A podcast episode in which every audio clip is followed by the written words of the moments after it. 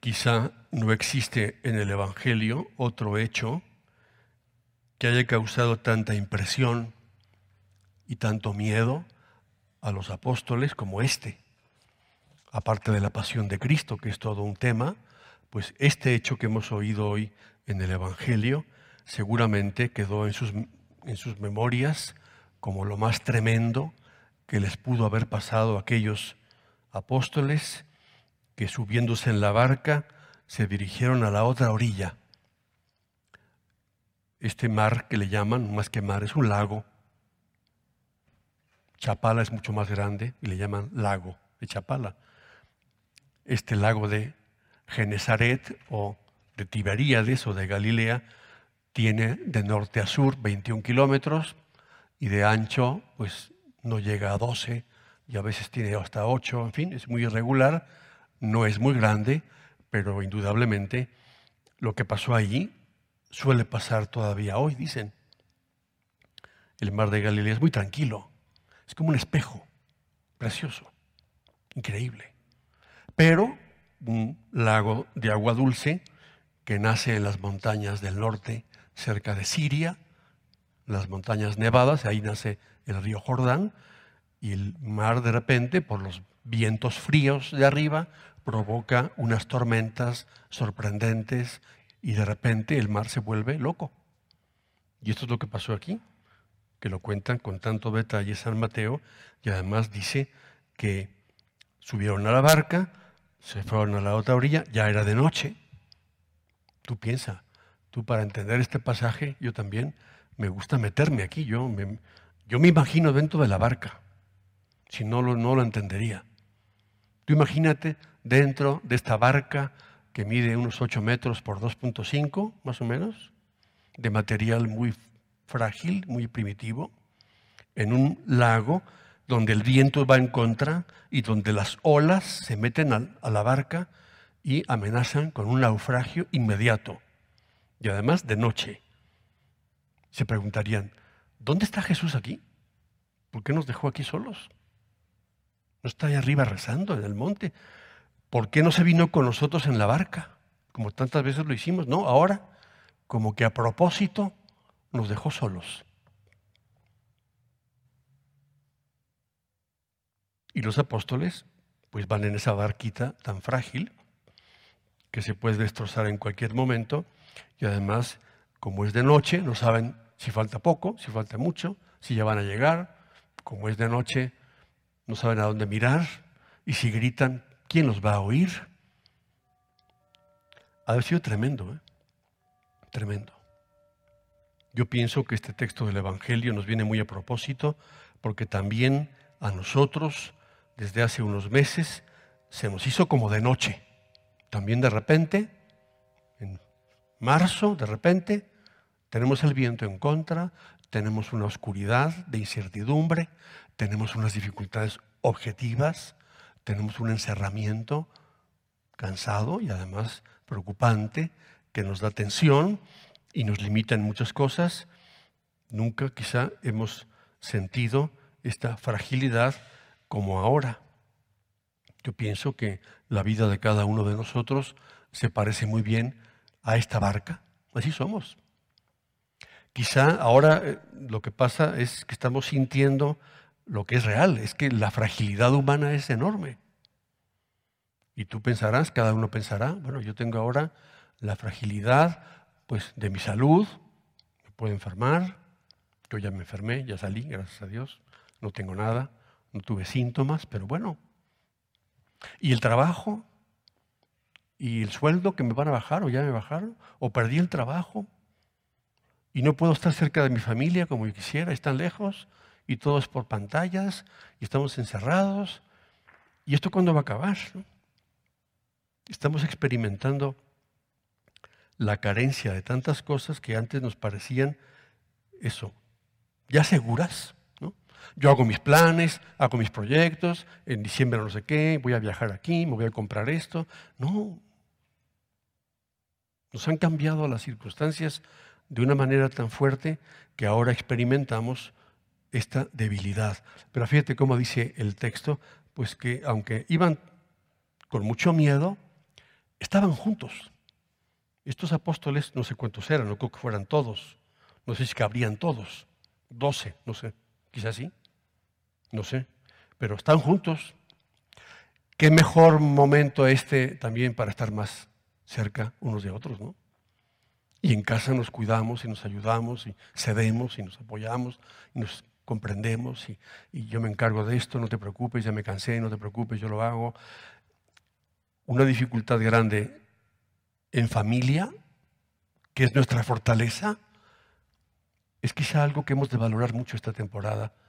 Como mucha gente dice, ahora he notado que quiero más a mi familia.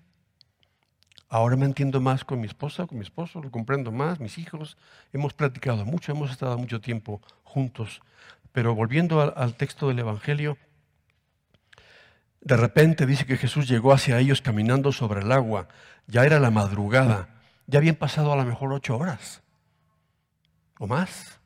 Y la pregunta era, bueno, ¿y por qué no llegó antes? Jesús, ¿por qué nos dejaste aquí solos? ¿Por qué? Porque se le olvidó, ¿no?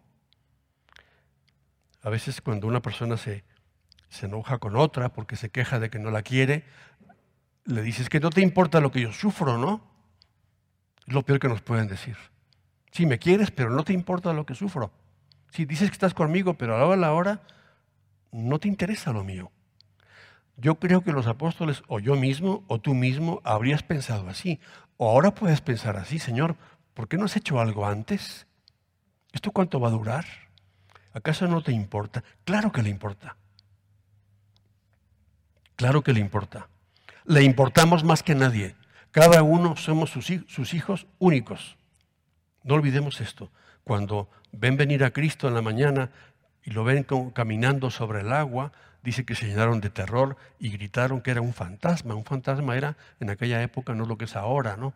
El de las películas, sino el fantasma en la Biblia es pues un difunto que ha vuelto a la vida. Pues imagínate, entre el naufragio, todos mojados, todos tensos. Y ahora llega un muerto, pues imagínate, eso ya es de yo me ya, ¿no? Me desmayo, ¿no?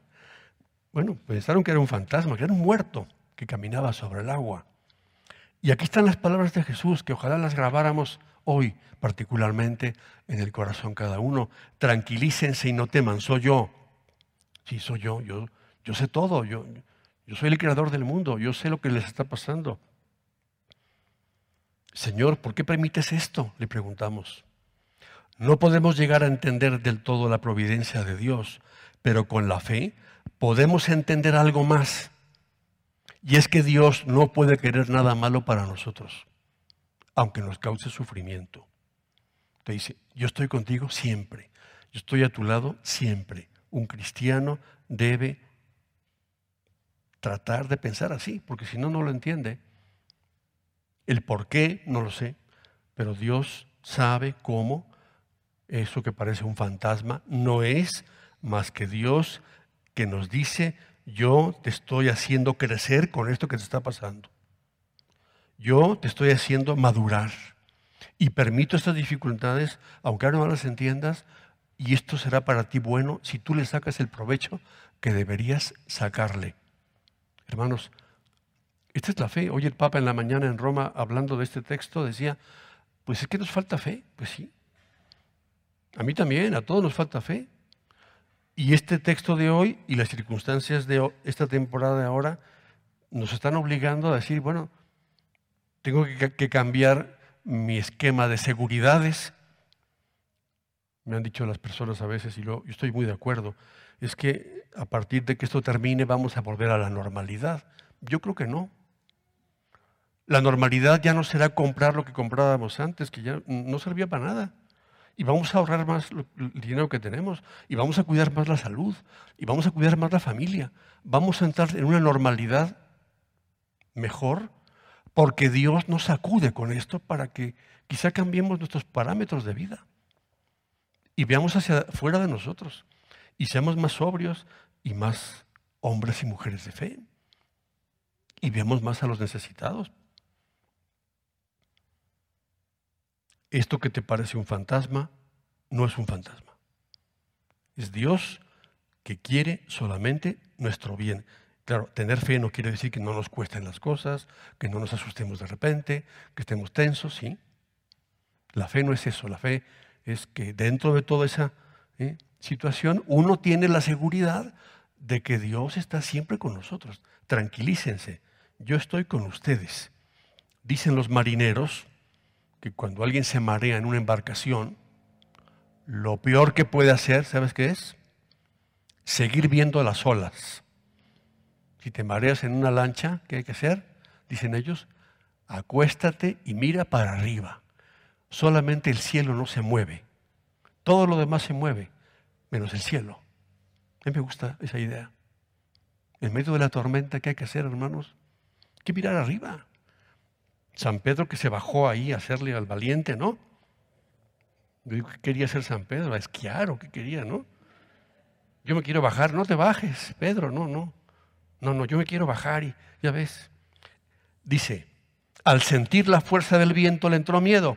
Claro, al mirar las olas le entró miedo. Sí, las dificultades hay que mirarlas, pero no mucho, ¿eh? Ver para arriba y ver para adelante y saldremos de todo esto y saldremos fortalecidos, como dice el Papa Francisco hace pocos días. Señor, tú nos diriges una llamada, una llamada a la fe, que no es tanto creer que tú existes, sino ir hacia ti y confiar en ti. Claro que queremos en Dios, pero la fe es más todavía, es confiar que estamos con Él. Es tiempo de restablecer el rumbo de la vida hacia ti, Señor, y hacia los demás. Acordémonos lo que decía Santa Teresa de Jesús, Dios nunca abandona a sus amigos. Cristo nunca abandonó a sus apóstoles, nunca. Y cuanto Pedro se estaba hundiendo, lo sacó sin problema y dice, y entraron en la barca y apenas subieron a la barca, el viento se calmó. Me encanta eso. Apenas Cristo sube a tu vida, como sea, a tu barca, las cosas se entienden y se calma el corazón. Y en cuanto subieron a la barca, el viento se calmó. Este texto de hoy, hermanos, es para hoy, esta temporada. Vamos a pensarlo y a pedir a Dios que nos aumente la fe y nos dé serenidad y la comuniquemos a los demás y cambiemos nuestras seguridades por otras y cambiemos nuestras prioridades por otras y mirando arriba, mirando a Cristo, saldremos de todo esto fortalecidos en la fe y en muchas cosas. Que el Señor nos conceda todo esto para que también nosotros, cuando pase esto, digamos, verdaderamente, tú eres el Hijo de Dios, verdaderamente tú, Señor, llevas nuestra vida y nunca nos abandonas. Así sea.